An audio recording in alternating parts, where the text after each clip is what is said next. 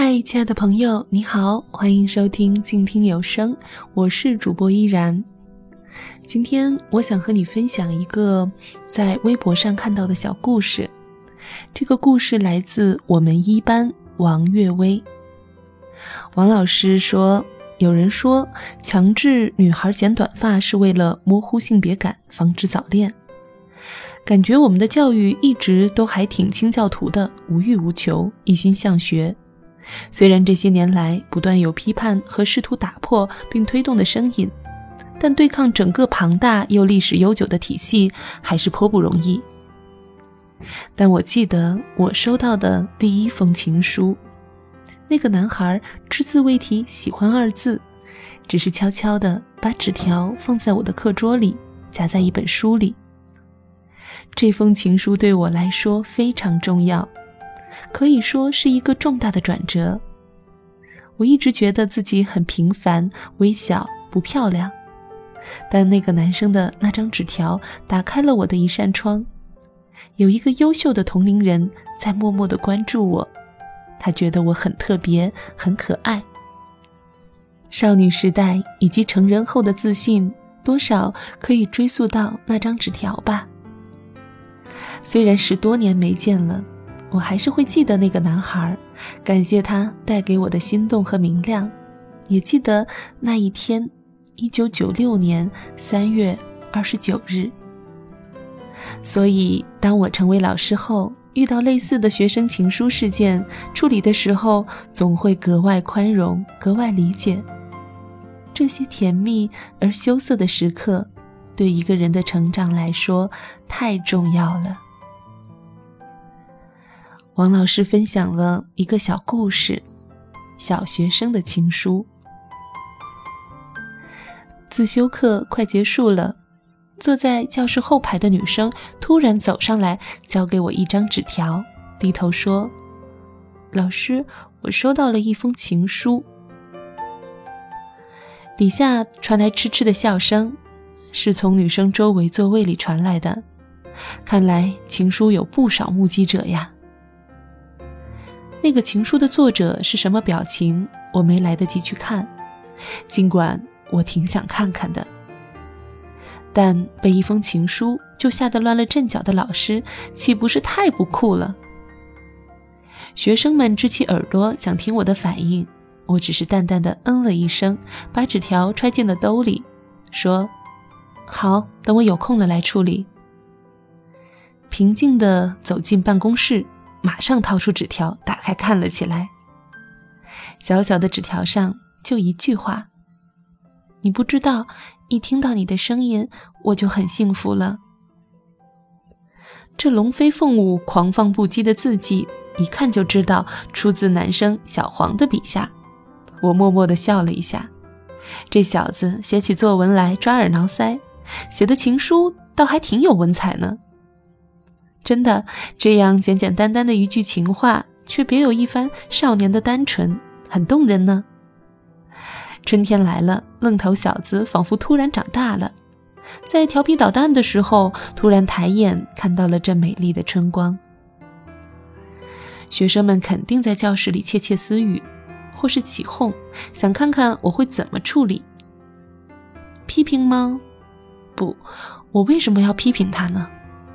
就像三月早春里的云烟，像第一朵绽放的花。爱是多么美好而珍贵的东西。那我能表扬他吗？也不行，他还是一个五年级的孩子。虽然当下的社会教育热潮里也对此有过种种讨论，我也看到过在国外读书的亲戚小孩才念初中就涂了厚厚的睫毛膏，但。就算我保守吧，我还是不能接受并支持小学生谈情说爱。既肯定又不肯定，到底我该怎么处理呢？看着这封小情书的时候，我忽然想起了一本书——王小波和李银河的情书集，《爱你就像爱生命》。十几年前，我曾反复看过很多遍。被深深感动过的一本书。我找出这本书，挑了些节选文字，做成一个 PPT，带到了教室里。教室里非常安静，学生们用明亮的眼睛望着我。站在讲台上望着他们，仿佛面对着春天的田野，能听见他们抽节长大的声音。我在大屏幕上出示了这次班级午间谈话的题目：如何写出一封很美很美的情书。学生们在台下骚动起来，许多人嘻嘻地笑了。我微笑着对他们说：“很多年前，我很喜欢一个作家，他的名字叫王小波。今年是他去世二十周年的日子，我很怀念他。今天和大家分享他和他妻子李银河写的情书集《爱你就像爱生命》。我会请几位同学来朗读这本书的节选部分。”请大家安静的、认真的听。学生怎么可能静得下来呢？他们听到“情书”这两个字就笑成了一团。在笑声中，有个勇敢的男生举手了：“老师，我来读。我把我整个的灵魂都给你，连同他的怪癖、耍小脾气、忽明忽暗，一千八百种坏毛病。他真讨厌，只有一点好。”爱你，在孩子们的笑声中，男生读完了这段话。这笑声是快活的、善意的。男孩红着脸坐下来，带着高兴和满足。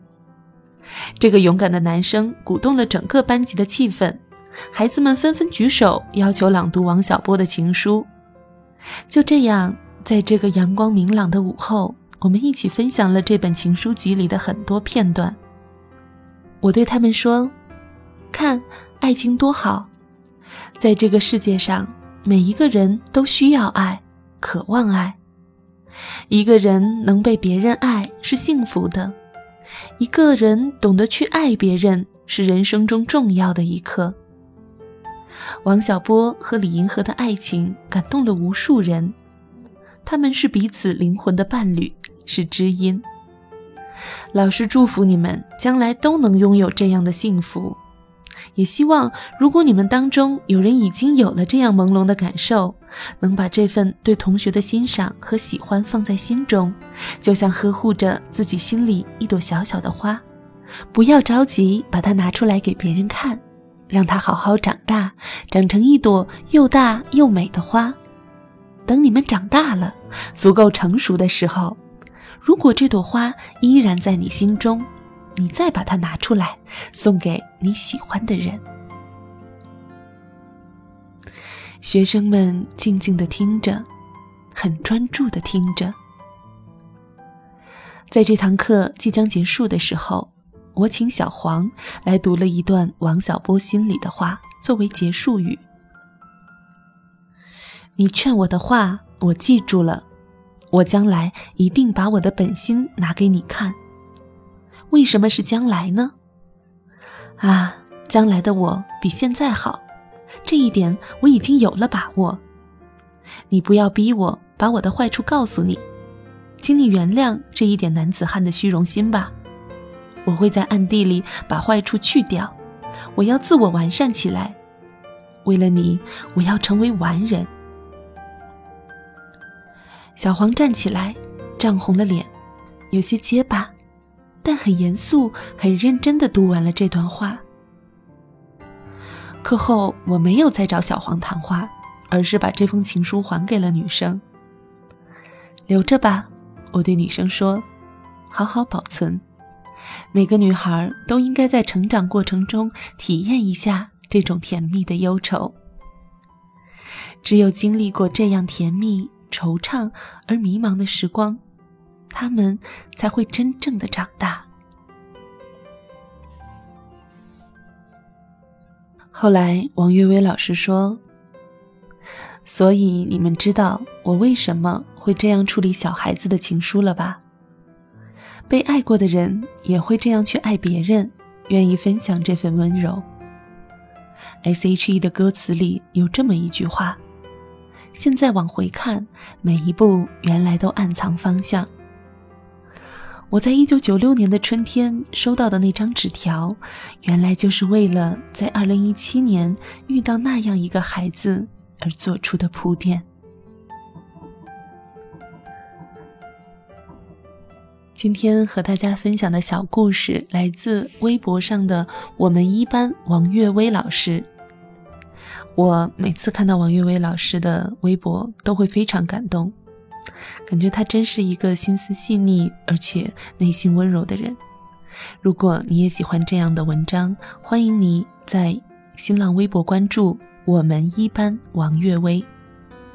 感谢你收听今天的节目，我是主播依然。喜欢我的声音，欢迎关注 NJ 依然，也可以在公众微信关注 NJ 依然。一是所谓伊人，在水一方的伊。再一次感谢您的收听，我们下期再会。